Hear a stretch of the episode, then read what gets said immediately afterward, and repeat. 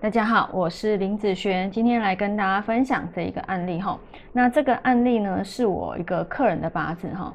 那他在来找我的时候，他就有一个困扰，他说他的出生时间啊，那如果换算成真太阳时的时候，好，那就会跨到另外一个时辰啊。那这样子，他真正的八字到底是哪一个呢？啊，那我这一位客人他是。嗯，在黑龙江哈尔滨那边出生的，那我还蛮多黑龙江那边来的客人哦。那他说他的生呃生日出生纸上写的时间啊，会是在六点哦，那快要到七点的部分哦。那你看哦，六点快要到七点，所以说基本上我们会把它定义在六点半到七点这个时间。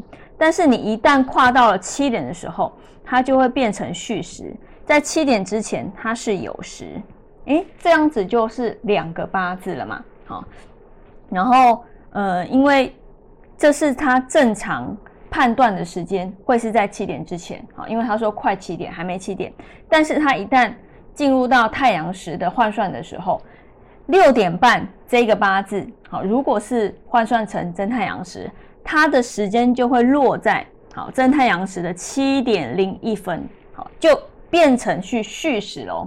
好看真太阳时就会变戌时，但是如果你不看真太阳时的时候，它会是酉时。好，就是这样子的一个状况。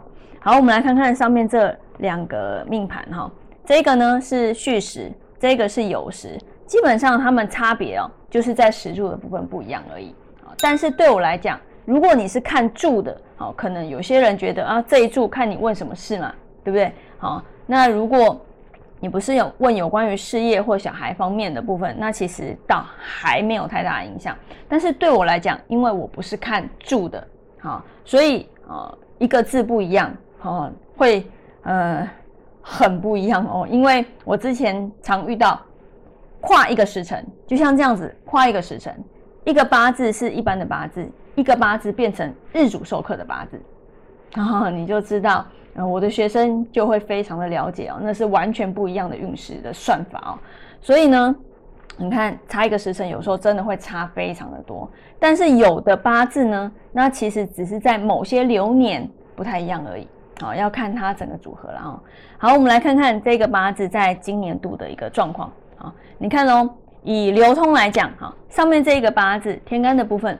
好，有一个啊丙辛合，然后金克木的现象。好，那以地支来讲呢，地支来讲有一个子丑合，好，然后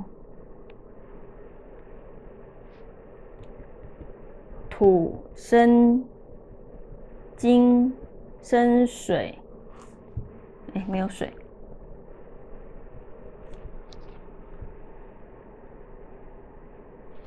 好木生火生土，然后生金，好是这样子的一个状况。好，那以下面这一个八字来讲呢，它的流通会变成什么？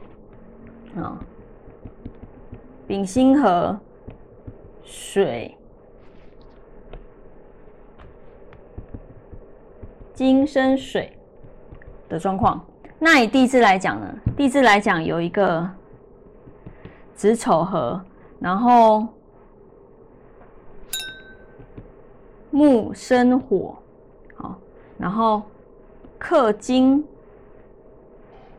的部分，好，所以你看哦，你有没有发现这两个八字在辛丑年的时候，一个呢是金官运不错，另外一个八字呢官运非常的差，好，官运非常的差，所以你看哦，在同样一年，是不是它的运势就不一样了？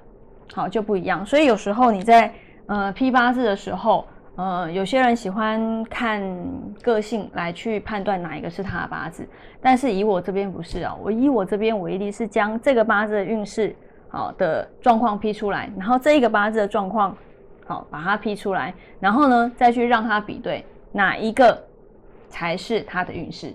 让他自己来看，说他的运势起伏会是在哪一个八字上？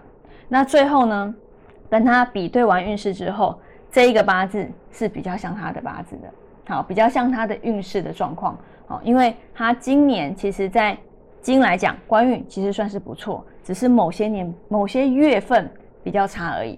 但是这个不是哦，这个八字是一进入到辛丑年的时候就开始不好了。好，那当然这是其中一个部分，因为要再往前推，好，你流年的一个状况，这些全部都是要参考进去的。好，当年度好，以及往前推这几年，好，这些全部都是要看的。然后，然后再去让他去判断说哪一个才是他八字的运势。好，那你就知道你是哪一个八字啦。好，那以上这一个影片就分享给大家以及我的学生，我们下次见喽，拜拜。